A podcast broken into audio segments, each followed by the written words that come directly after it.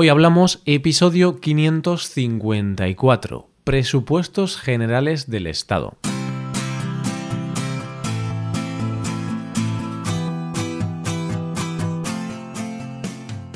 Bienvenido a Hoy Hablamos, el podcast para aprender español cada día.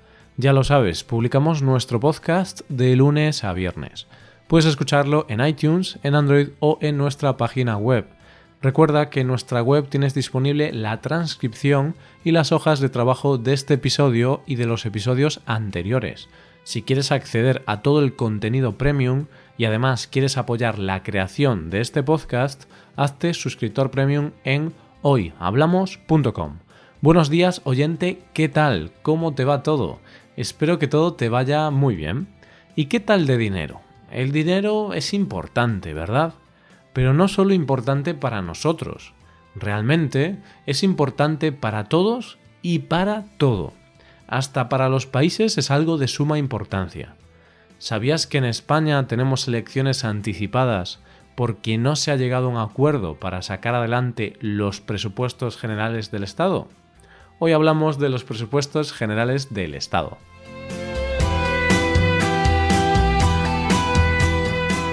Como te he dicho al principio, el dinero es importante.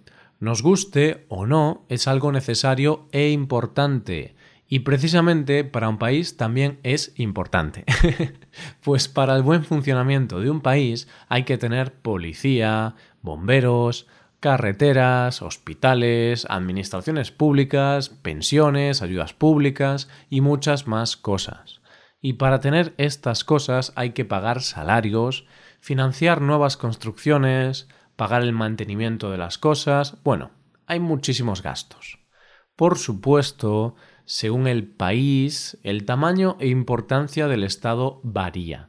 En algunos países, como en España, el Estado es muy importante porque tenemos educación y sanidad públicas, por lo que el Estado gasta mucho dinero en escuelas, universidades, hospitales y demás. También tenemos un sistema de pensiones público muy potente y un sistema de ayudas sociales del que también dependen muchas personas como los parados, las personas minusválidas, las víctimas de violencia terrorista o de violencia de género y muchos más colectivos con problemas. De hecho, en España se llama a esto de forma despectiva Papa Estado. Es una forma de decir que solamente dependemos del Estado y esperamos que nos resuelva todos nuestros problemas. Este sistema es bastante distinto si lo comparamos con otros países, como Estados Unidos. Sé que siempre comparo España con Estados Unidos, pero es que es el país que más conozco por cosas que me cuentan amigos o estudiantes, y en algunas cosas España y Estados Unidos somos muy diferentes, por lo que es un buen país para hacer comparaciones. En el caso de Estados Unidos, las cosas que he mencionado antes, como las pensiones, la educación o la sanidad, no dependen tanto del Estado. Y además, las personas, en general, no dependen tanto del Estado, sino que cada persona tiene que buscarse la vida. Bien, pues lo dicho, en algunos países los gastos del Estado son grandes, mientras que en otros países la estructura del Estado es más reducida o simplemente distinta. En unos países se gasta más en el ejército y en otros hay mayores gastos en sanidad, por poner un ejemplo. Y donde hay gastos tenemos presupuestos. En casa tienes un presupuesto, ¿no? Algunas personas elaboran su presupuesto de una manera más concienzuda, pensando en todas las partidas de gasto y haciendo números para gastar sabiamente y poder ahorrar al final de mes. Otras personas simplemente dicen Gano mil euros, pues solo puedo gastar mil euros. Es más simple, quizá menos sensato, pero bueno, mucha gente lo hace así.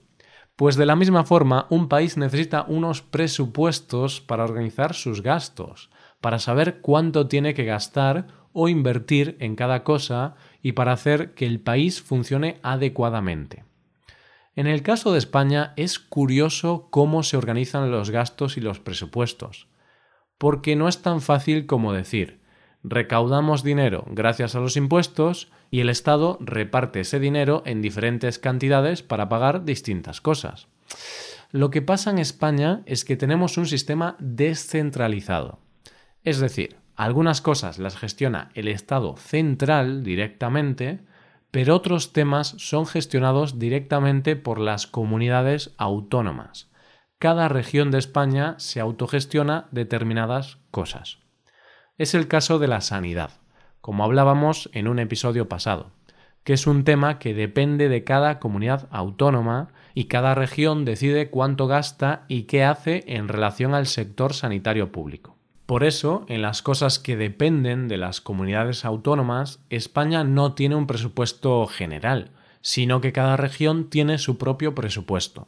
Pero de algún sitio tienen que sacar el dinero, ¿verdad?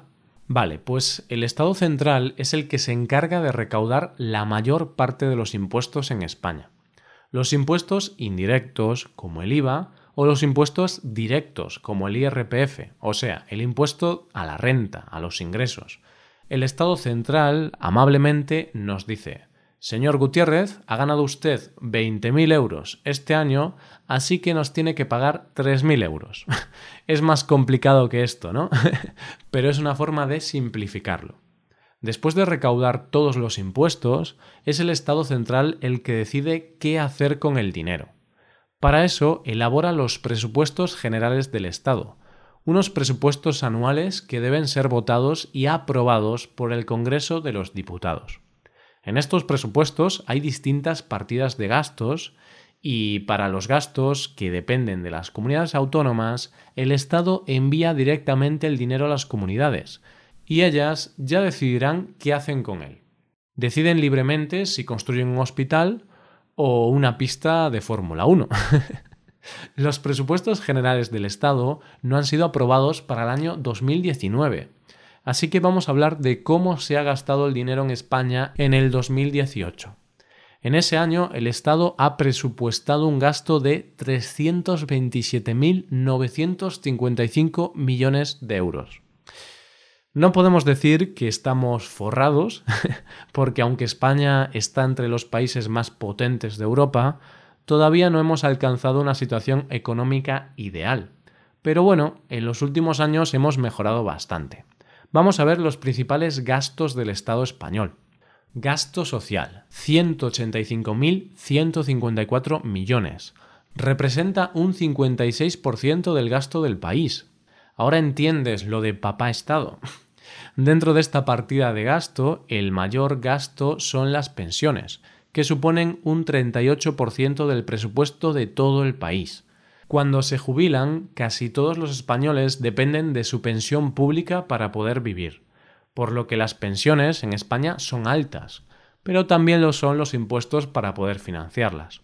Después, en esta parte, también tenemos el pago del desempleo, es decir, cuando te quedas sin trabajo, el Estado te da una paga durante unos meses mientras no encuentras trabajo. Este gasto supone el 5% del presupuesto del país. También tenemos otros gastos más minoritarios como otro tipo de pensiones, como viudedad, minusvalía y otras ayudas sociales. Transferencias a otras administraciones. Son un 14% del gasto del Estado. ¿Qué es esto? Pues esto es de lo que te hablaba antes, que en España las comunidades autónomas tienen que gestionar algunas cosas por lo que el Estado les envía dinero para que organicen esas cosas. De la misma manera, también envían dinero a otras entidades locales, como a los ayuntamientos, para que se encarguen de otros temas locales como la recogida de basuras, el mantenimiento de las carreteras de la ciudad y más cosas. Deuda pública. Curiosamente, el pago de la deuda se corresponde al 9% del presupuesto anual de todo el país. Esto tiene una explicación sencilla. Desde la crisis del 2008, la deuda española ha aumentado mucho. Hemos pasado de tener una deuda del 35% del PIB a una deuda que supone el 98% del PIB, casi el triple. Así que, como dirían en Juego de Tronos, un Lannister siempre paga sus deudas. En este caso, un español siempre paga sus deudas. y así lo reflejan los presupuestos del Estado. Estos son los gastos más importantes. Después tenemos otros como el I D, la industria y la energía, el gasto en infraestructuras, transporte o política exterior. pero ya son gastos que suponen menos cantidad y no podemos ponernos a hablar de todos ellos. Por mencionar una partida presupuestaria que siempre es interesante y que siempre se cuestiona, os diré que en defensa, es decir, en el ejército, gastamos unos 8.000 millones de euros, un 2% del presupuesto del Estado. Digo que este gasto siempre se cuestiona porque hay personas que están en contra de gastar dinero en el ejército, porque dicen que solo sirve para hacer guerras. Pero ante este argumento, otras personas afirman que el ejército es necesario e importante para mantener la paz y para protegernos contra amenazas externas. Bien, ya hemos visto los presupuestos un poco por encima.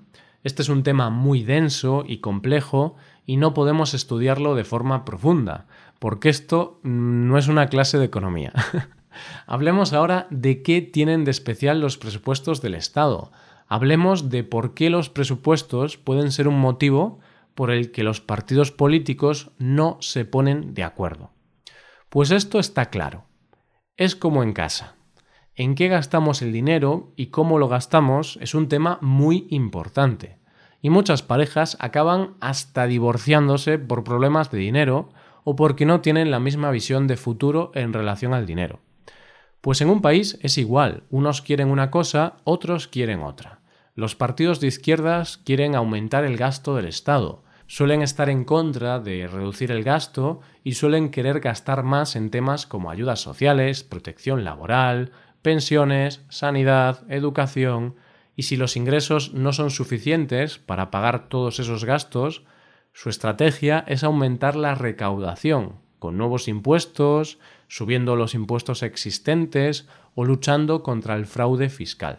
Por otro lado, los partidos de derecha son más conservadores, no quieren aumentar tanto el gasto público, digamos que son más comedidos con el gasto. Cuando hay crisis o no hay una situación muy bollante, intentan reducir los gastos del Estado. Generalmente, los partidos de derechas están en contra de aumentar los impuestos para recaudar más. Prefieren reducir los gastos del país y si la situación es buena, prefieren reducir los impuestos para incentivar el desarrollo empresarial. Y por último, en España tenemos los partidos nacionalistas, que en los debates sobre los presupuestos siempre piden más inversión para sus respectivas comunidades autónomas. Por eso, habitualmente, los grandes partidos de izquierdas o de derechas tienen que negociar con los partidos nacionalistas y tienen que conceder más inversión a sus regiones para que apoyen la votación de esos presupuestos. Bueno, tengo que avisar de que esto que estoy diciendo es una visión muy simplista y general. Estoy generalizando mucho, porque en el pasado partidos de izquierdas como el PSOE han recortado gastos yendo en contra de sus ideales. De la misma forma, partidos de derechas como el PP han subido impuestos, aunque en teoría ellos están en contra de eso. Así que no todo es blanco o negro. A veces, según la situación económica o social, algunos partidos no son fieles a sus ideales y acaban cediendo en algunos aspectos. Para ir acabando, el gran problema de nuestro país en relación a los presupuestos es el envejecimiento de la población y el aumento del gasto de las pensiones. Las pensiones se comen un 38% del presupuesto, y cada año esta partida de gasto está aumentando. Por eso todos los partidos políticos están hablando y negociando para llegar a un acuerdo que permita que nuestro sistema público de pensiones sea sostenible. Pues esto ha sido todo. ¿Qué os parecen los gastos de nuestro país? ¿Os gustaría que en vuestro país se gastase en las mismas cosas que en España? ¿Creéis que deberíamos gastar menos o gastar en otras cosas? Y esto es todo por hoy. Si te gusta este podcast y aprecias el trabajo diario que realizamos, te invitamos a que te hagas suscriptor premium. Los suscriptores premium pueden acceder a la transcripción y al PDF con ejercicios y explicaciones. Hazte suscriptor premium en hoyhablamos.com. Muchas gracias por escucharnos. Nos vemos en el episodio de mañana, donde hablaremos de expresiones en español. Pasa un buen día. Hasta mañana.